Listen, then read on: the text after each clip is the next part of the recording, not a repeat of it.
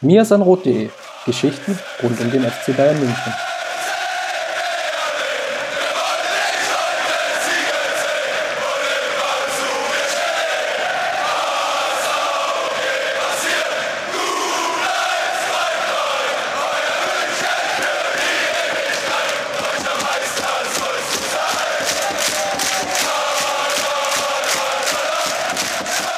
Herzlich willkommen wieder mal zum Mir ist Rot Podcast. Der erste Titel der Saison ist eingefahren. Die Sektflaschen sind geknallt, der Champagner ist ausgeschlürft. Wir haben den ausgiebigen Titelgewinn des Telekom Cups 2019 gestern gebührend gefeiert und wollen uns jetzt aber nicht auf den Lorbeeren ausruhen, sondern wollen mit euch zusammen nochmal besprechen, was wir da gestern gesehen haben. Schließlich war es das einzige, oder zusammengenommen im Endeffekt in den zwei Partien, aber in der Summe 90 Minuten, war das das einzige Testspiel, was der FC Bayern bestritten hat vor der Partie gegen Hoffenheim. Der Rückrundenauftakt, den wir ebenfalls ähm, thematisieren wollen. Und dafür habe ich mir natürlich wieder meinen passenden Sidekick zur Rand geholt. Ähm, grüß dich, Justin. Servus und ich bin auch noch ganz siegestrunken vom erneuten Telekom Cup Gewinn. Also was Größeres gibt es in der Winterpause eigentlich nicht und dafür ist die Winterpause auch da. Es waren ja so ein bisschen die Kryptonit-Mannschaften, gegen die der FC Bayern dort angetreten ist. Sowohl gegen Düsseldorf, Gladbach als auch Hertha hatten die Münchner in der Hinrunde nur einen Punkt geholt, nämlich beim 1 zu, äh, oder beim 3 zu 3 gegen, gegen Düsseldorf. Und Düsseldorf war auch der Gegner, nach der spannenden Auslosung im Halbfinale des Telekom Cups. Und das war ja zumindest dahingehend spannend, wie Nico Kovac die Partie angehen wollen würde. Es gab ja so, oder es gibt ja mehrere Theorien, wie das Ganze irgendwie vonstatten gehen könnte. Einerseits bringst du in dem ersten Spiel die A11, in dem zweiten Spiel vielleicht die B11 oder entscheidest du dich für einen Mix? Ich glaube, Nico Kovac hat sich hier für den Mix entschieden. Wenn wir uns mal die Aufstellung gegen Düsseldorf anschauen, Neuer im Tor, dann Alaba, Mai und Süle, neben Kimmich in der Abwehr, die Doppelsechs Goretzka Sanchez, die Offensivreihe Coman, Müller, Gnabry und Lewandowski war sicherlich eher die erste Elf, während das Mittelfeld und Abwehr, vor allem mit Mai und Süle, vielleicht diejenigen Kandidaten waren, die vielleicht eher die B11 sind. An der Stelle hatte ich das insoweit erstmal überrascht, das Herangehen. Nee, überrascht nicht. Ich hätte mir vielleicht äh, ein bisschen was anderes gewünscht, aber darauf komme ich dann gleich zu sprechen. Ähm, von der Aufstellung her erstmal keine großen Überraschungen. Gut, Lukas May jetzt in der Startelf, das war vielleicht ja, so eine, so eine kleine Überraschung, wenn man so will, weil wir hatten ja auch Mirsan Roth intern und auch auf Twitter schon das ein oder andere Mal geäußert, dass wir eher das Gefühl hatten, dass Kovac mit Mai nicht so warm wird. Äh, jetzt stand er in der ersten Startelf mit relativ vielen Spielern, die wir gegen Hoffenheim wahrscheinlich auch sehen werden. Mhm, ich stimme dir beispielsweise auch zu, dass die vier Offensivspieler auch gegen Hoffenheim auf dem Platz stehen werden. Ähm, ganz einfach, weil, weil das die Spieler waren, die auch gegen Ende der Hinrunde überzeugt haben. Äh, vielleicht mit Ausnahme von Ribery, der jetzt äh, ja, verletzt ist, erstmal. Ja, aber sonst ähm, keine großen Überraschungen. 4-2-3-1. Ähm, das System, auf das Kovac ja dann umgestellt hatte, was auch funktioniert hatte. Ähm, es gibt dann natürlich einerseits den Standpunkt, okay, das hat jetzt funktioniert, ähm, dann machen wir das und dann spielen wir das auch weiter, spielen das weiter ein. Warum sollte man was Funktionierendes ändern? Andererseits gibt es natürlich auch die Sichtweise, die Jürgen Klopp beispielsweise vertritt, alle sechs, sieben, acht Spiele mal die Formation zu wechseln und im Detail was zu verändern. Man hat es ja bei Bayern gesehen, nachdem sie ja vom 4-1-4-1 zum 4-2-3-1 umgestellt haben, dann lief es auf einmal wieder besser.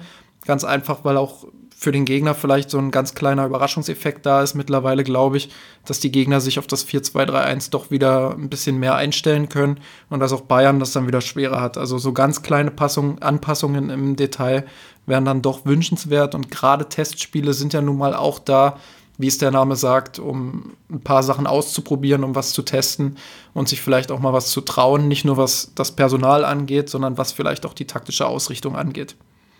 Ist natürlich insofern eine schwierige Gemengelage hier für Niko Kovac, weil einerseits hatte er kein weiteres Testspiel. Also ja, es waren zwei Spiele, aber in der Summe 90 Minuten, wie ich eingangs schon erwähnt hatte. Es war mehr oder weniger die einzige Möglichkeit, nochmal einen gewissen Rhythmus aufzunehmen, Spielrhythmus zu entwickeln, weil das ist immer noch was anderes, wenn du irgendwie interne Trainingsspielchen absolvierst, die sind dann von der Intensität dann meistens doch nicht so bei diesen 100 Prozent. Ich meine, die Testspiele sind es jetzt auch nicht, aber die Testspiele kommen schon eher nah an die Realität ran, weil da will dann doch die gegnerische Mannschaft dann eben auch nicht ihr Gesicht verlieren, während du in Trainings- und Testspielen dann doch mal bestimmte andere Situationen äh, vorfindest an der Stelle. Deswegen war die Gemengelage für Nico Kovac sicherlich schwierig, weil einerseits ähm, sicherlich nochmal Mechanismen einstudieren, Bewegungsabläufe wieder abrufen und, und, Muster. Deswegen kann ich das irgendwo nachvollziehen, dass er taktisch ähm, bei der Formation geblieben ist. Andererseits finde ich es, wie du auch, glaube ich, richtig erwähnt hast, nicht ganz glücklich, dass er die Testspiele im Endeffekt nicht dafür nutzt, ähm, zumindest taktisch mal Experimente zu machen. Ich erwarte jetzt nicht so krude Dinger wie einmal Pep Guardiola gegen Salzburg, wo er zum allerersten Mal die Dreierkette ausgepackt hat und wo es, glaube ich, nach einer halben Stunde 13-0 für Salzburg stand. Das war Winter äh, 14, wenn ich es noch so richtig im Kopf habe. Ich glaube, das muss nicht als Fan natürlich auch nicht unbedingt haben, weil es ist dann doch natürlich ein gewisses Frustpotenzial, sicherlich dann auch für die Spieler, wenn Dinge absolut in die Hose gehen. Aber so kleine Adaptionen, Tests hätte ich mir schon versprochen oder gewünscht. Vielleicht nicht in beiden Partien, dann kann ich das zumindest auch nachvollziehen, aber in einer Halbzeit in 41 Minuten hätte ich dann schon gerne eine gewisse Variation gesehen und das hatte mir ein bisschen gefehlt. Zumal es ja auch so ist, dass du hast es richtig angesprochen, dass mit Gladbach und mit Düsseldorf jetzt zwei Mannschaften gewartet haben, äh, die zuletzt bewiesen haben, dass sie gegen Top-Teams wirklich sehr gut verteidigen können in der Tiefe.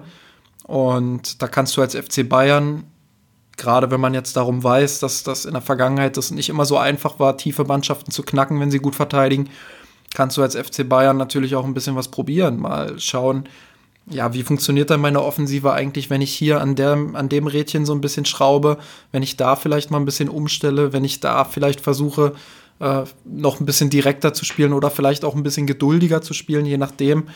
Ähm, und das hat mir einfach auch gefehlt. Ich hatte das Gefühl, der Telekom Cup war ja ähm, quasi der FC Bayern aus der Hinrunde mit all seinen Problemen in logischerweise noch nicht Top-Verfassung, was ja auch gar keiner erwartet. Also man muss ja ganz klar sagen, ähm, niemand erwartet, dass beim Telekom Cup jetzt absoluter Zauberfußball gespielt wird. Aber die Erwartungshaltung ist einfach, dass man auch mal sieht, dass der Trainer die Probleme erkennt und dass er sie angehen will. Und ähm, das ist einfach nicht nur anhand des Telekom Cups, aber auch jetzt wieder zu sehen, ähm, ja, dass, dass einfach das Gefühl da ist, dass gewisse Dinge nicht erkannt werden. Beispielsweise, äh, dass die Offensive nicht wirklich in der Lage ist, ja, als Kollektiv mal Chancen herauszuspielen. Das ist immer wieder von Einzelspielern abhängig, immer wieder von den Namen Lewandowski, Koman, Gnabry. Ähm, ja, und das ist dann einfach auch irgendwo zu wenig im Endeffekt. Das reicht dann gegen Mannschaften wie Gladbach beispielsweise nicht aus, um ähm, über 45 oder auch über 90 Minuten mal ein Tor zu erzielen aus dem Spiel heraus.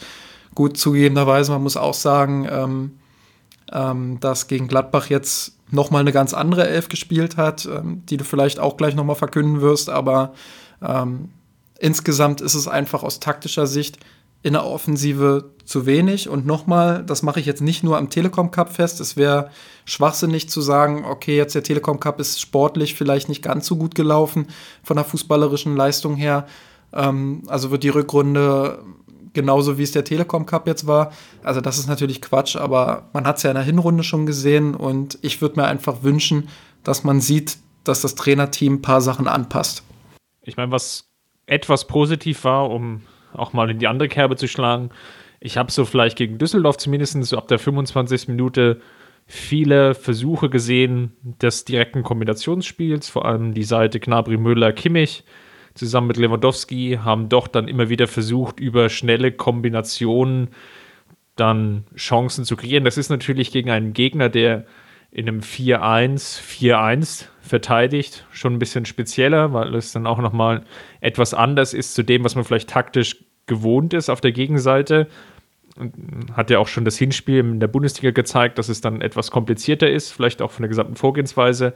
Von daher, ja, habe ich da irgendwo positive Ansätze gesehen. Das ist natürlich vielleicht auch nochmal schwieriger, weil es dann, ja, der Düsseldorf sich dann natürlich sehr defensiv hinten reingestellt hat so eine Mannschaft dann auch in 45 Minuten auseinanderzuspielen, weil das dann vielleicht auch Partien sind, die du dann erst normalerweise in der zweiten Halbzeit entscheiden kannst oder wirst in der Bundesliga. Von daher, das vielleicht als positiver Aspekt. Auf der anderen Seite habe ich eben defensiv leider auch wieder gesehen, und das ist das, was mir eigentlich mit am meisten Sorgen macht, ähm, ist das Problem im defensiven Umschaltspiel. Also es war nahezu identisch zu vielen Szenen der Hinrunde, dass da das Pressing, was auch völlig normal ist, in dem Testspiel nicht zu 100% funktioniert, dass dann die Strukturierung, der, die Staffelung im, im Umschaltspiel, beziehungsweise im, ja, im eigenen Aufbauspiel eben nicht gut genug ist, um dann auf Fehler, individuelle Fehler oder sei es jetzt auch kollektive Fehler zu reagieren. Und ja, das hat dann dazu geführt, dass Luke Bacchio dann doch die ein oder andere Konterchance hatte, weil es einfach den langen Ball gab und dann in ja, Abwehrspieler, Innenverteidiger, einmal Mai, ja auch nahe am, Stra äh, oder nahe am Strafraum und nahe am Elfmeter für Düsseldorf ähm, verteidigt hat. Und das eine Mal musste auch Süle, glaube ich, in relativ äh, großer Not retten. Von daher ist das ein bisschen bedenklich, was jetzt gerade das defensive Umschaltspiel wieder angeht. Zumindest das, was mir aus der Partie gegen Düsseldorf hängen geblieben ist. Da schließe ich mich an und ähm, das ist aber auch dadurch begründet, dass Bayern halt in Ballbesitz schon oft nicht optimal steht. Das haben wir ja auch rauf und runter diskutiert. Ähm, auch hier muss man sagen, niemand erwartet, äh, dass das Positionsspiel äh, jetzt so viele Dreiecke über das Netz, äh, über, das, über das Spielfeld spannt, wie es unter Guardiola war.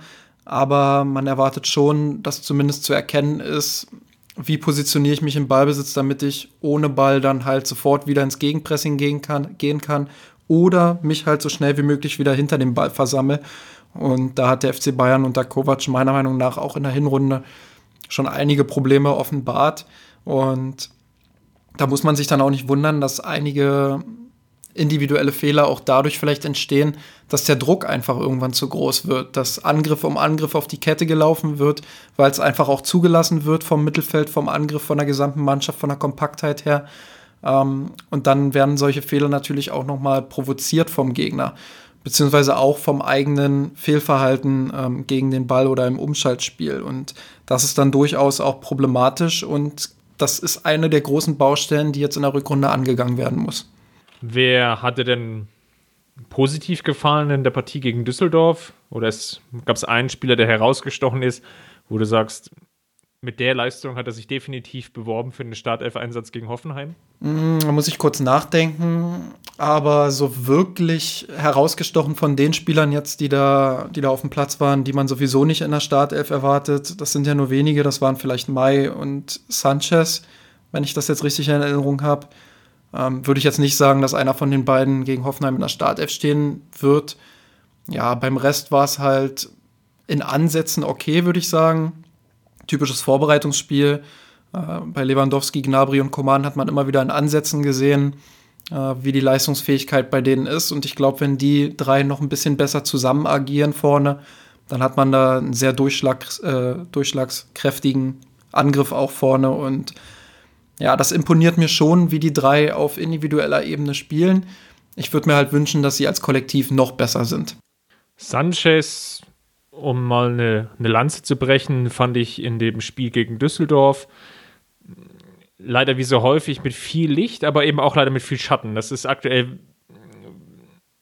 hält sich das leider so ein bisschen die Waage. Ist, das Pendel geht nicht so in diese eine oder andere Richtung. Also in die schlechte Richtung wäre natürlich generell blöd.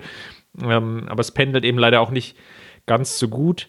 Ist natürlich enorm schwierig für so einen jungen Profi, der nur ganz wenig Einsatzzeit bekommt und dem man auch sehr, sehr stark anmerkt, dass er eben von seinem Selbstvertrauen so abhängig ist. Ähm, das ist unter Kovac besser geworden. Die ganze Grundeinstellung ist per se eher positiver Natur. Ich glaube, das kann man schon unterstreichen. Er ist aber halt noch nicht so gänzlich angekommen. Ja, er macht mehr Spiele, was tendenziell gut für ihn ist. Ähm, es, ist aber leider nicht so fehlerfrei, dass, glaube ich, Kovac in seiner jetzigen sportlichen äh, Situation, und darüber haben wir ja relativ häufig diskutiert, ihn eben bedenkenlos bringen kann, weil er eben kein Faktor ist, der ähm, ein Spiel beruhigen kann oder der zumindest ein Faktor ist, der keine Fehler macht. Ich glaube, da ist es das, was Kovac aktuell vielleicht am meisten scheut, ihn dann öfter auch zu bringen, weil die positiven Sachen, die ich einfach sehe, ist, ähm, ja, da sind schöne Vertikalläufe dabei, ja, da ist theoretisch auch viel Übersicht im Spielaufbau mittlerweile vorhanden. Ähm, hat da schon ruhige Momente. Er weiß auch, wann er sich dann mal offensiv einschaltet. das sieht alles nicht, nicht schlecht aus. Da ist eben aber leider hin und wieder auch dann der Moment dabei, wo einfach mal mit der schlechten Ballannahme oder einer etwas schlechten Positionierung dann einen Zweikampf heraufbeschwört, den du natürlich im Mittelfeld an der Sechserposition nicht haben willst. Und selbst wenn da irgendwie acht von zehn gewinnt, dann sind es immer noch zwei Szenen, die daraus entspringen, die dann eher negativ sind, weil eben, ja, der jeweilige Gegner dann in Umschaltsituationen kommt, die du an der Stelle nicht gebrauchen willst. Und das ist im Prinzip ein bisschen schade, weil ich glaube, mit einem Hauch mehr Konstanz ähm, würde Sanchez definitiv mehr Spielanteile bekommen. Ja, auf jeden Fall. Die Ansätze sind da und er zeigt sie auch immer wieder, gerade auch die Dynamik mit dem Ball, was du angesprochen hast, die Vertikalläufe, die Dribblings. Ähm, das macht schon Lust auf mehr immer wieder. Und man sieht auch, warum der FC Bayern ihn damals verpflichtet hat, auch für viel Geld. In den Ansätzen eben, aber die Konstanz fehlt halt. Und irgendwann müssen wir halt darüber sprechen, wie viel Zeit bekommt dieser Spieler und äh, wie viel Zeit ist auch angemessen für seine Entwicklung. Wir müssen halt gucken, wie groß sind jetzt die Schritte, die er gemacht hat. Ich würde sagen, es sind kleine Schritte vorwärts, die er tatsächlich auch beim FC Bayern gemacht hat, einfach weil du merkst, dass sein, dass, dass sein Selbstverständnis schon ein anderes ist. In den Interviews merkst du, dass er selbstbewusster ist. Du merkst es auch in seiner Herangehensweise. Ähm, du merkst auch im Umfeld des FC Bayern, ja, dass Fehler nicht mehr so krass ja, überbewertet werden, sage ich mal. Also es ist durchaus auch eine positive Fehlerkultur vorhanden. Der Spieler darf und soll Fehler machen, um daraus vielleicht zu lernen. Aber die Schattenseiten sind halt immer noch da und ziemlich gewichtig, würde ich sagen. Und die Frage ist halt, wie schnell kriegt man das aus diesem Spieler raus? Kriegt man es überhaupt aus, äh, heraus aus ihm? Und wie viel Vertrauen will man ihm schenken, gerade im Hinblick auf die nächsten Spielzeiten jetzt auch? Und ja, ich kann mir vorstellen, dass diese Frage beim FC Bayern im Sommer im Raum stehen wird. Vielleicht auch wieder über eine erneute Leihe, wobei die ja nicht allzu erfolgreich war in, im ersten Versuch. Vielleicht in einem zweiten Versuch, jetzt wo er ein bisschen gereift ist, ein bisschen sinnvoller, aber das können wir natürlich von, von der Distanz jetzt nicht so zu 100 Prozent beurteilen. Wir können nur das beurteilen, was auf dem Platz ist und da muss man festhalten, dass er durchaus kleine Fortschritte gemacht hat, aber dass sie eben noch nicht ausreichen, um dem FC Bayern auf Dauer zu helfen. Er durfte ja aufgrund der ja, Wehwehchen, nenne ich es mal, hm, ich habe es nicht ganz rausgehört, warum Javi Martinez hm, keinen Einsatz bekommen hat. Ich hatte nur Nico Kovac ähm, ich glaube, nach der Partie gegen Düsseldorf gehört, wie er gesagt hatte, ähm, dass, dass Martinez sich abgemeldet hat, aber nicht mit, mit welcher Begründung. Jedenfalls ähm, hatte er nicht gespielt und das hatte dazu geführt, dass Sanchez ähm, eine Teil und Goretzka dann den zweiten Teil der Partie gegen Düsseldorf, die dann das Finale dargestellt hat, ähm, in, der, in der Startelf stand, beziehungsweise im Falle dann von Leon Goretzka dann eingewechselt wurde. Ansonsten natürlich die ja, relativ starke Rotation, die wir schon angesprochen haben. Die taktische Formation ist allerdings die gleiche geblieben. Um, Ulreich stand im Tor, davor Rafinha, Boateng, Hummels und Alexander Lungwirz, der ähm, Meier ersetzt hat, ebenfalls ein Jungprofi, der sich ähm, kurzfristig verletzungsbedingt abgemeldet hat. Das war der erste Profi-Einsatz für Alexander Lungwirz. Ähm, relativ spannend. Dann schon der angesprochene Sanchez neben Thiago im Mittelfeld und die Offensivreihe relativ interessant äh, mit Jejong, James und Alfonso Davis, dem Neuzugang äh, von Vancouver und dann dazu noch im Sturm Sandro Wagner. Ich glaube, das meist oder die, die, die, das Hauptaugenmerk lag im Endeffekt, glaube ich, auf Davis, weil eigentlich jeder sehen wollte, was bringt er mit, was kann er und ähm, ja, ist er eigentlich jemand, der sofort helfen kann oder braucht es da ein bisschen mehr Zeit? Ich glaube, das war so die spannendste Frage vor der Partie. Genau, also ich habe mich da auch ähm, natürlich vor allem deshalb vor dem Fernseher gesetzt, weil ich sehen wollte, wie er sich integriert in die Mannschaft. Ähm, vor dem Spiel habe ich noch ein bisschen gegrummelt, dass er in so eine uneingespielte Mannschaft geworfen wird, ähm, mit vielen Spielern, die wir so in der ersten Mannschaft nicht mehr wiedersehen werden. Ähm, aber auch halt ziemlich durcheinander gewürfelt irgendwie. Das ist für einen jungen Spieler dann immer relativ schwierig, würde ich sagen, sich da einzufinden und sich dann auch individuell zu zeigen. Die Probleme hat man bei ihm dann auch in der Anfangsphase so ein bisschen gesehen. Aber je länger dann auch das Spiel dauerte, umso mehr hat er sich selbst auch zugetraut, umso mehr hat er auch Präsenz gezeigt auf dem Platz. Das fand ich sowieso sehr bemerkenswert. Also er hat sofort auch Bälle gefordert und hat sich nicht versteckt, sondern ähm, ja, er wollte einfach von Anfang an zeigen, ich kann das, ich kann Bundesliga-Niveau spielen auch. Und ähm, ich fand, dass man das in Ansätzen auch gesehen hat. Also da gab es diesen wunderschönen Hackentrick. Sicherlich sollte man sowas dann auch nicht immer überbewerten, aber man hat schon. Fürs Highlight Reel und YouTube natürlich super. ja, auf jeden Fall. Ähm, also da hat er schon mal den, den ersten Trick, der dann in jedem Highlight-Video zu sehen sein wird, egal wie seine Karriere bei Bayern verläuft. Aber ja, auch so, du hast in Ansätzen gesehen, dass er technisch gut ist, dass er schnell ist. Ähm, er hätte auch einen Elfmeter kriegen müssen in der einen Szene, ähm, wo ich mich dann auch gewundert habe, die dann kaum irgendwie diskutiert wurde. Ähm, ja. Ich glaube, sie ist nicht diskutiert worden, weil es doch relativ eindeutig war, dass es hätte Elfmeter geben müssen. Ja, das kann schon sein. Von, von mein Gefühl, für mein Gefühl her, aber gut. Ja, und ähm, wie gesagt, er hat dann in diesen Szenen auch gezeigt, dass er durchaus Bundesliga-Niveau spielen kann, denke ich zumindest, und dass man es zumindest versuchen kann mit ihm in der Bundesliga hin und wieder. Er hat dieser eine Hackentrick, den du hast schon angesprochen, der war relativ cool. Ähm, dazu kam, ist irgendwie noch so eine Szene hängen geblieben, die war so knappe zehn Minuten später. Das war so eine Ballernahme nach einem Diagonalpass, den er bekommen hat aus dem Mittelfeld heraus, ähm, wo er seine Schnelligkeit mal ausspielen konnte und dann so im Springen den Ball noch runtergefischt hat. Das war eigentlich ähm, ziemlich impulsant, weil es einfach dann nochmal eine taktische Option ist, natürlich den Ball eben auch nach außen hin einfach mal hinter die Abwehr zu spielen, ähm, weil es dann eben auch schnelle Spieler gibt, die dann den Ball eben noch erlaufen können und ja aufgrund von technischen Fähigkeiten natürlich auch verarbeiten könnten. Das war eigentlich ganz gut. Was mir eigentlich auch gefallen hat, dass es am Anfang sehr überlegt gespielt hat, dass da nichts dabei war, wo ich jetzt das Gefühl habe, da will er jetzt irgendwie mit dem Kopf durch die Wand, sondern das waren schon sehr, sehr überlegte Ballaktionen, hat gesehen, ah, das sind zwei Gegenspieler, ich werde konsequent gedoppelt, das ist nun mal die Spielweise von Dieter Hecking gegen Bayern, die Außenposition zu doppeln. Hat er dann häufig auch erstmal abgedreht und dann den, in Anführungsstrichen, Sicherheitspass in die Mitte gespielt, aber auch immer so überlegt, dass der auch ähm, exakt und präzise gespielt war. Also das war jetzt vom reinen Passspiel auch ähm, sehr überlegt und ja, zumindest erstmal ansprechend. Was mir so ein bisschen Sorgen macht, ist, dass er, glaube ich, den rechten Fuß wirklich nur zum Stehen hat. ja, das erinnert so ein bisschen an den, an den jungen Robben, beziehungsweise allgemein an Robbens Karriere. Ähm, das muss nicht unbedingt schlecht sein, aber man kann auch nicht erwarten, dass jeder so einfüßig durch die Karriere marschiert, wie es ein Robben getan hat. Deshalb wäre es vielleicht schon gut, ähm, wenn er an der Beidfüßigkeit noch ein Stück weit arbeitet. Wobei ich auch in der MLS manchmal ein paar Szenen gesehen habe, wo er auch mit dem rechten Fuß ganz gute Abschlüsse hatte. Aber sie sind selten und man muss sicherlich schauen, dass man daran vielleicht noch ein Stück weit arbeitet. Was auffällig war in der Partie gegen Düsseldorf vielleicht als positiver ähm, Punkt, ist, dass ich ein höheres Pressing gesehen habe, was am Anfang relativ wackelig war was dazu geführt hat, dass wir auch wieder dieses alte Muster gesehen haben, Bayern presst hoch, tendenziell erstmal gut. Ähm, das Pressing dann aber nicht nachhaltig war, weil nicht konsequent genug angelaufen im ersten Schritt, um dass der Gegner dann doch mehr Zeit hat zum Nachdenken, zum Orientieren und zum Ballverarbeiten.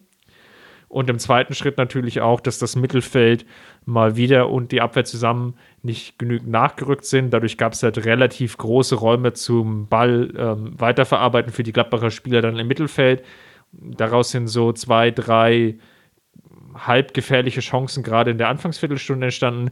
Das ist dann hinten raus besser geworden, weil die Münchner es dann auch geschafft haben, glaube ich, mit mehr Ballkontrolle die Gladbacher noch weiter in die eigene Defensive zu zwingen. Und wo dann das Pressing natürlich dann auch ein bisschen effektiver ist, weil dann der Raum dann für die Gladbacher Spieler dann doch knapper geworden ist. Das ist halt auch so, so, ein, so eine Grundkrankheit, die Bayern in der Hinrunde schon hatte ähm, sowohl in, tiefen, in tieferen Verteidigungszonen als auch in höheren Verteidigungszonen oder im Mittelfeldpressing. Bayern fehlt halt zu oft die Kompaktheit. Das habe ich vorhin auch schon angesprochen. Die Abstände sind vertikal und horizontal manchmal zu groß. Nicht immer, aber oft genug. Und die Gegner wissen das auch zu bespielen. Die wissen dann, wie komme ich in die Zwischenlinienräume. Äh, das beste Beispiel war die zweite Halbzeit gegen Borussia Dortmund. Und ja, dann, dann hast du einfach als Team schon verloren in der Verteidigung, wenn eine Mannschaft so dramatisch die Lücken bespielen kann Und ähm, da muss Bayern einfach dran arbeiten jetzt in der Rückrunde. Gerade im Hinblick auf die Spiele, die jetzt anstehen, ähm, auch im Hinblick auf die Champions League gegen Liverpool. Wenn du da nicht kompakt stehst, egal in welcher Höhe, ähm, dann spielen dich diese Mannschaften eben auseinander, weil sie einfach durchschlagskräftige Offensivreihen haben mit schnellen Spielern, mit abschlussstarken Spielern, mit technisch starken Spielern. Und ähm, ja, das wird den FC Bayern jetzt schon am Freitag gegen Hoffenheim erwarten. Ja, die fehlenden Ideen, auch in der Partie haben wir im Endeffekt ja vorhin auch schon mit angesprochen. Es war natürlich wieder ein sehr, sehr flankenorientiertes Spiel. Wer mir da positiv gefallen hat, um auch nochmal einen Vergleich zu machen zum ersten Spiel, was wir schon diskutiert haben, ich fand James ähm, durchaus überzeugend auf der 10 und ich glaube, das Rennen, wenn man so will, ähm, um die Rolle auf dieser Position ist gegen Müller wahrscheinlich erstmal vorrangig, auch wenn das natürlich nicht so eins zu eins die gleichen Spielertypen sind und das natürlich auch andere Implikationen hat. Ich glaube aber schon, dass es jetzt Kovac erstmal so sieht, dass es die beiden sind, die um diese Position kämpfen, ähm, zumal jetzt ja auch Optionen da sind auf den Flügelpositionen, dass James da zumindest jetzt aus den beiden Spielen, und das ist jetzt aufgrund des Testspiels natürlich sehr relativierend gesagt, vielleicht einen kleinen Vorteil hat, weil es natürlich mit ihm ein Stück weit ansehnlicher ist, weil er einfach ein Spieler ist, der ein bisschen mehr Ruhe und Kontrolle in das Spiel reinbringt, was gerade in dieser Zone 14 dann unglaublich viel hilft, um das Spiel noch ein Stück weit nach vorne zu verlagern, weil es einfach auch dann den Außenbahnspielern, also den Außenverteidigern noch hilft, mal mit aufzurücken, weil es auch mal hilft, dass sich die vielleicht defensiven Mittelfeldspieler ein Stück weit anders positionieren können. Und das hilft ein Stück weit mehr als natürlich eher das direktere Spiel von Müller, was sicherlich auch in manchen anderen Partien, in Partien, wo vielleicht die Münchner weniger Ballbesitz haben, vielleicht hilfreicher ist. Ich glaube, das kann man dann so ein bisschen gegeneinander abwägen und ähm, schauen, was dann in dem jeweiligen Spiel das Bessere ist. Aber definitiv würde ich mal behaupten wollen, dass wir ähm, James mit mehr Spielanteilen sehen in der Rückrunde, als wir es in der Hinsehe gesehen haben. Solange er natürlich nicht irgendwie verletzungsbedingt ausfällt. Ich finde, dass man das, wie du auch schon angedeutet hast, schwer vergleichen kann. Ähm, ich finde darüber hinaus, dass man das auch vom Gegner und von der eigenen Spielweise abhängig machen muss. Also ähm, James ist durchaus auch ein Spieler, der auch mal Achter spielen kann, klar. Ähm, aber jetzt in der in dem 4-2-3-1, was Kovac zuletzt gespielt hat, da gibt es nun mal nur die eine Zehnerposition. Und da gebe ich dir durchaus recht, da wird sich das dann häufig zwischen Ramis und Müller entscheiden. Ähm, die Sache ist aber, dass man halt schauen muss, wie spiele ich selbst und wie spielt der Gegner. Weil ich sehe schon auch bei Müller Stärken, die Rames nicht hat. Das sind vielleicht wenige Stärken, aber es sind manchmal entscheidende Stärken. Und andersrum sehe ich halt bei Rames Stärken, ganz viele Stärken sogar, die Müller nicht hat. Und das ist dann vor allem, wenn es darum geht, ein Spiel zu kontrollieren, ähm, beruhigt auch in die Offensive zu spielen, ähm, vielleicht aus der zweiten Reihe oder aus der Zone 14 heraus mal Pässe in die Tiefe zu spielen, Lewandowski zu schicken. Ähm, ja, oder auch mal mit Distanzschüssen zu arbeiten, mit 1 gegen 1 Situationen im Zentrum zu arbeiten, das Spiel schnell zu verlagern, äh, Situationen mit Nadelspielern aufzulösen. Dann ist Rammes mit Abstand der bessere Spieler gegenüber Müller. Äh, Wenn es aber darum geht, dass Bayern ein sehr direktes Spiel in die Offensive pflegt und versucht, sofort in die Tiefe zu gehen und dann auch mal einen Ballverlust riskiert, dann ist Müller einfach unfassbar effektiv im Gegenpressing und er ist unfassbar effektiv darin, in die Tiefe zu laufen und entweder selbst den Ball zu erhalten oder Lewandowski die Räume zu schaffen, damit der halt in den Strafraum kommt. Das wird immer wieder auch unterschätzt, obwohl Müller ja weitgehend als in Anführungsstrichen Raumdeuter bekannt ist, ähm, wird das weitgehend unter den Tisch gekehrt, einfach deshalb, weil Müller vor allem mit Ball und auch im eigenen Abschluss ein Stück weit ähm, abgebaut hat in den letzten Jahren. Und das ist dann wiederum natürlich ein großes Risiko. Und deshalb äh, muss Nico Kovac das halt von Gegner zu Gegner und von eigener Spielweise zu eigener Spielweise immer wieder abwägen und sich dann für einen Spieler für diese Partie festlegen und äh, dementsprechend auch das Offensivspiel anpassen, glaube ich. Ein Punkt, der mir noch negativ aufgefallen ist, den würde ich gerne mal ansprechen, auch wenn es immer so schwierig ist, dann so Einzelspieler herauszugreifen und die, die dann zu kritisieren, auch gerade ähm, was so mentale Einstellungssachen angeht. Wer mir überhaupt nicht gefallen hat in diesen 45 Minuten, und das hat sich dann auch beim Elfmeterschießen bewahrheitet, war Sandro Wagner. Ich glaube, Sandro Wagner hat aktuell eine unglaublich schwierige Zeit. Unter Nico Kovac, weil er doch wesentlich weniger Spielanteile bekommt im Vergleich jetzt unter der Zeit unter Jupp Heynckes. Und ich denke, dass das schon ein Stück weit an ihm nagt und nicht ganz klar ist, oder mir ist jetzt nicht ganz, oder vielleicht ihm auch nicht so ganz klar ist, welche Rolle er jetzt wirklich in diesem Team hat, wird dann immer nur so lose reingeworfen. Er war natürlich dann auch involviert in dem Spiel gegen Augsburg, was äußerst unglücklich gelaufen ist. Was mir halt so ein bisschen fehlt, ist so diese Körperspannung, die nötige. Ähm, das ist in der Partie gegen Düsseldorf schon deutlich zu spüren gewesen. Wagner hat es halt vor allem auch deshalb unfassbar schwer, weil, wie ich es vorhin gesagt habe, in der Offensive ja nicht so wirklich ein Konzept vorhanden ist. Also du erkennst nicht so richtig die Idee dahinter, wie komme ich jetzt als Team in den Strafraum. Und Wagner ist halt nicht so dieser individuell hochbegabte Stürmer, wie es Lewandowski ist, der halt auf eigene Faust viel machen kann. Ähm, er ist halt viel mehr so ein Spieler, der eingebunden werden muss. Damals in Hoffenheim überragend gewesen als, als Spieler, auch unter Heinkes hat er sehr viele gute Spiele gemacht, einfach weil die Trainer ihn richtig eingesetzt haben vorne. Ottmar Hitzfeld hat das früher mal Wandspieler genannt. Ähm, ja, einfach mit dem Rücken zum Tor und dann in die freien Räume klatschen lassen oder auch mal aus den Halbfeldflanken ähm, ja, die Räume von den Mitspielern bekommen und das Ding dann einnicken. Ähm, da ist er halt überragend und das sind halt Sachen, wo ich das Gefühl habe, die sind entweder nicht einstudiert, da vor allem hingehend ähm, hingehend der, der Flanken, wo man einfach das Gefühl hat, okay, die werden dann reingeholzt, aber so richtig einstudierte Laufwege erkenne ich dann auch nicht im Zentrum. Das hilft Wagner schon mal nicht. Und dann halt das, was ich gesagt habe, dass man das Gefühl hat, dass die drei Offensivspieler irgendwie für sich alleine sind und dass jeder für sich mit seiner individuellen Klasse sich vorne durchsetzen muss. Und das kann Wagner halt überhaupt nicht. Und da hat er enorme Probleme. Und ähm, wenn man da nicht schleunigst irgendwie ein Konzept findet oder eine Einbindung findet, ja, dann muss man im Sommer schon wieder darüber diskutieren, ob wir vielleicht einen anderen Ersatzstürmer brauchen. Vielleicht hilft es ja auch, dass er vielleicht ein paar Minuten bekommt bei seinem alten Arbeitgeber, der TSG Hoffenheim. Gegen die geht es nämlich am Freitag zum Auftakt der Rückrunde und ist natürlich insofern ein richtungsweisendes Spiel, weil es gegen eine Mannschaft geht, die aus dem oberen Tabellendrittel kommt. Zudem sind die Partien gegen Nagelsmann, der äußerst taktisch immer agiert und relativ viele Kniffe und Variationen intus hat, immer besonders spannend, gerade auch in Hoffenheim. Die TSG selber wiederum hatte am Freitag zwei Testspiele bestritten gegen zwei belgische Vertreter, einmal gegen Trudien, hoffe ich habe es richtig ausgesprochen, und gegen die RSC Anderlecht. Da warst du natürlich direkt dabei. Ja, bei, bei Tudien musste ich nochmal zur Erinnerung rufen, dass die ja damals 1999 im Inter-Toto Cup gegen Spartak Warna ja dieses legendäre Rückspiel hatten, was sie 6 zu 0 gewonnen hatten. Das ist mir noch in Erinnerung geblieben. Aber ja, das, sind, das, sind, jetzt andere Geschichten. Jetzt, wo du es sagst, jetzt, wo du es sagst, ich erinnere mich. Ähm, was ich aber eigentlich erzählen wollte, ist, dass es zwei Partien gab. Ähm, die erste Partie ähm, wurde von Hoffenheim wohl in einem 4-3-3 geführt. Ähm, Jolinton hat dreifach getroffen, hat sicherlich ähm, sehr, sehr gute Chancen, dadurch auch in der Startelf zu stehen oder sich zumindest Hoffnung zu machen, in der Startelf zu stehen gegen die Bayern.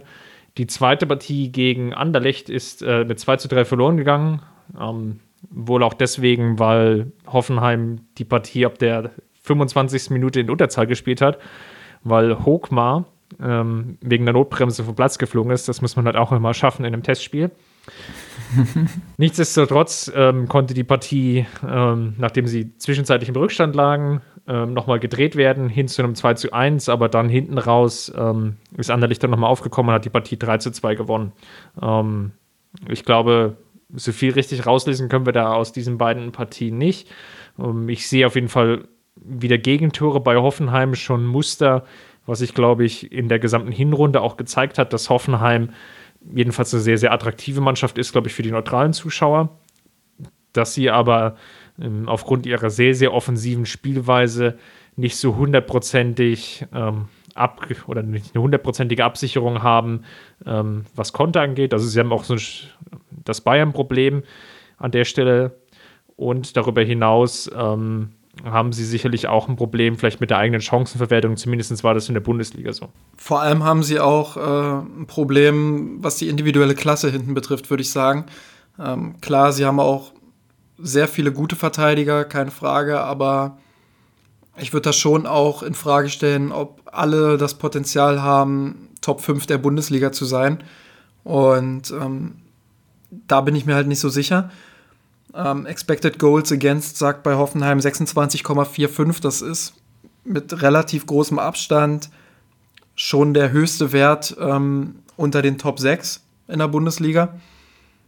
Ähm, beziehungsweise unter den Top 7. Hoffenheim ist siebter.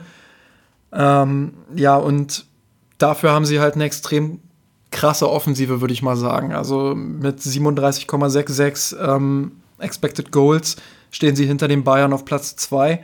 Sie haben in dieser Saison 32 Tore geschossen, ähm, sind damit auch gut dabei, hätten sogar noch viel mehr schießen müssen, hatte ich das Gefühl. Glänzen vor allem durch ja, sehr viele variable Laufwege, durch ein sehr variables Offensivspiel, ähm, viele gute Pässe auch in die Tiefe und äh, sind sehr talentiert darin, Mannschaften auseinanderzuspielen die halt an der einen oder anderen Stelle nicht ganz so kompakt sind und diese Zwischenlinienräume dann halt einfach auch wirklich effektiv zu bespielen. Und das ist dann eine Sache, ja, die Nagelsmann einfach in den letzten Jahren bei Hoffenheim perfektioniert hat. Nichtsdestotrotz, und das ist dann die Chance für den FC Bayern auch für Freitag, ist es halt vor allem die Balance aus Offensive und Defensive, die den Hoffenheimern Kopfschmerzen bereitet. Und die hat Nagelsmann vor allem in dieser Saison ja noch nicht so ganz gefunden und da muss der FC Bayern halt ja mutig, aber auch konzentriert und mit der richtigen Balance und der richtigen Kompaktheit ähm, ja, da muss der FC Bayern einfach da sein, glaube ich und einfach auch mutig sein, mal Pässe in die Tiefe zu spielen und die Abwehr dann auch unter Druck zu setzen. Und ich glaube, dann wird auch das ein oder andere Tor für die Bayern herausspringen. Ich bin sehr gespannt, wie Nagelsmann die Partie angehen lässt. Also einerseits kann ich mir vorstellen, dass er eher auf eine Viererkette zurückgreift, um einfach ein bisschen mehr Präsenz zu haben gegen die schnellen Flügelspieler, wahrscheinlich eben Serge Gnabry und Kingsley Coman. Auf der anderen Seite kann ich mir natürlich auch vorstellen, dass Nagelsmann den, den sehr, sehr mutigen Ansatz wählt und sagt, das ist ein Heimspiel, wir wollen das eher mit, mit unserer Spielkontrolle dem Münchner vielleicht sogar aufzwängen und ähm, selber relativ in Anführungsstrichen viel Ballbesitz haben um einfach auch Spieler wie Demirbay dann besser in das Spiel zu integrieren, dass er dann wiederum eben in diesem Achter, Zehnerraum in dieser Zone 14 dann agieren kann, das Spiel prägen kann, die Offensivspieler dann einsetzt und ähm, darüber dann Torchancen kreiert werden und Hoffenheim zu Abschlusssituationen kommt. Da bin ich ziemlich gespannt drauf, welchen Ansatz er zumindest vom Beginn an wählt darüber hinaus glaube ich natürlich noch, dass es vom Spielglück abhängig sein wird, wie die Partie verläuft. Die Münchner wird es, glaube ich, gut tun, wenn sie früh in Führung gehen, einfach um nicht einem Rückstand hinterherzulaufen, was gegen Hoffenheim zwar in der jetzigen Verfassung mit den vielen Gegentreffern und den vielen Punktverlusten, die sie auch nach Führung noch hatten, nicht, nicht in Anführungsstrichen kriegsentscheidend sein muss, ist aber schon schwierig ist für die Gesamtsituation. Zumal ich mir aktuell noch wirklich sehr unsicher bin, wie das Gesamtkonstruktion ähm, FC Bayern wirklich funktioniert. Auch in diesen schwierigen Phasen, mir fehlt so diese letzte mentale Stabilität. Und wir hatten ja schon in den letzten Podcasts öfter auch darüber gesprochen, wie wichtig diese Partien, die jetzt anstehen, die ersten vier Partien sind für die Münchner. Und umso wichtiger ist es jetzt auch die Partie gegen Hoffenheim ähm, erfolgs- oder ja, erfolgsorientiert zu führen, um auch mit drei Punkten in die Rückrunde zu starten. Alleine, und jetzt zitiere ich mal wieder Matthias Sammer, für die Gesamtkonstellation einen sehr ansprechenden Zustand herbeizuführen, da Dortmund, die auch ein paar Schwierigkeiten hatten, in den Testspielen zumindest, in Leipzig spielt, also jetzt auch keine garantierten drei Punkte einfährt, zumindest auf dem Papier, sondern dass wir da sicherlich auch eine spannende Partie sehen werden. Und in der Idealsituation verkürzt sich vielleicht schon der Abstand auf drei Punkte. Und ja, was gibt es Schöneres dann, als eine noch spannendere Bundesliga dann zu sehen, wo zwei Mannschaften vielleicht dann auf Augenhöhe operieren. Die umgekehrte Situation ist natürlich dann auch die Gefahr, wenn du als FC Bayern eben nicht in Hoffenheim gewinnst, dann hat Dortmund mehr oder weniger, ich will nicht sagen, freilos, aber kann natürlich ein Stück weit befreiter aufspielen, um dann einfach, ja, im, Worst Case aus Münchner Sicht dann als Sieger vom Platz gehen. Und dann ist der Abstand der Tabelle schon wieder sehr, sehr groß. Und ja, der, der ganze Drive, den man so ein bisschen mitgenommen hatte aus der englischen Woche vor Weihnachten, der würde dann im Endeffekt verpuffen. Du musst halt dieses Spiel gegen Hoffenheim jetzt um jeden Preis gewinnen. Es ist auch äh, scheißegal, wie Bayern dieses Spiel gewinnt. Ähm, sie müssen Dortmund unter Druck setzen, müssen auf drei Punkte direkt ranziehen, direkt ein Zeichen setzen und sagen, okay, passt auf Dortmund, wir sind da. Ähm, jetzt wollen wir mal sehen, ob ihr, wenn wir euch jetzt konstant jagen, ob ihr dann die Konstanz aus der Hinrunde auch wieder auf den Rasen bringen könnt. Und wenn Bayern das nicht sofort vom ersten Spieltag der Rückrunde anzeigt, ähm, dann zeigen sie Schwäche und dann machen sie Dortmund auch automatisch mental stark. Und deshalb ist dieses Spiel gegen Hoffenheim elementar wichtig. Das muss gewonnen werden. Ähm, das muss nicht unbedingt überzeugend gewonnen werden, aber es muss gewonnen werden. Ich erwarte Hoffenheim vielleicht sogar zwischenzeitlich mit einer Art 3-2-5, sehr offensiv im Pressing, Bayern direkt mal herausfordernd ähm, unter Druck zu setzen und zu gucken, ja, wie sicher sind sie denn eigentlich jetzt im Aufbauspiel nach der Winterpause und kommen sie sofort gut aus den Startlöchern. Ähm, wir haben es im Hinspiel gesehen, auch da war Hoffenheim extrem aggressiv. Äh, da hat Bayern in der ersten Halbzeit das wirklich sehr, sehr gut gemacht und ähm, ja, die Hoffenheimer so ein bisschen in Schach gehalten. In der zweiten Halbzeit haben sie dann sukzessive so ein bisschen die Kontrolle verloren. Am Ende dann nicht glücklich, aber durchaus auch mit etwas Spielglück gewonnen. Und ich erwarte ein ähnlich enges Spiel. Also ich erwarte wieder, dass, dass Hoffenheim den Bayern auf Augenhöhe begegnen wird, dass sie sehr aggressiv, vielleicht hier und da auch ein bisschen über den Grenzen der Legalität ähm, agieren werden und dass sie aber auch sehr kompakt, sehr strukturiert pressen werden und äh, bei Ballgewinnen natürlich versuchen werden, ja, die Defensive der Bayern anzulaufen, weil sie wissen, dass die halt anfällig ist. Und ja, da treffen zwei herausragende Offensivreihen aufeinander. Das wird sicherlich ein sehr tolles Fußballspiel für neutrale Zuschauer. Und am Ende muss Bayern halt einen Weg finden, ähm, ja, das entscheidende Quäntchen auf seine Seite zu bekommen und diese drei Punkte zu holen. Einfach deshalb, weil sie elementar wichtig sind, um Borussia Dortmund direkt unter Druck zu setzen und direkt gucken zu können, okay, Mal gucken, was Dortmund jetzt daraus macht. Ja, viel mehr gibt es, glaube ich, nicht zu sagen als Vorbereitung für das Spiel gegen Hoffenheim. Wir werden nächste Woche dann über die Partie ausführlich berichten, werden dann schon ein Stück weit schauen, was die Partie gegen Stuttgart für uns bereithält, werden sicherlich dann da auch nochmal auf den Transfer von Benjamin Pavard schauen. An der Stelle, vielleicht ergibt sich auch das ein oder andere noch auf dem Transfermarkt. Ähm, bis dahin es ist ja dann noch nicht ganz der berühmt-berüchtigte Deadline Day, aber es sind ja einige Transfers scheinbar so in der Warteschleife. Jeden Tag irgendwie sie Wasserstandsmeldungen abgegeben werden, dass es eigentlich keine neuen Wasserstandsmeldungen gibt, aber die Wasserstandsmeldungen werden natürlich trotzdem abgegeben.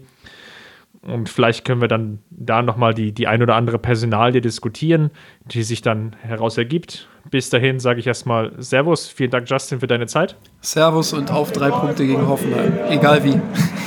Vielen Dank fürs Zuhören. Servus. Wir haben den Kampf gewonnen, den Tod kommen, der Haien hat's gemacht. Ich hab geträumt von dir,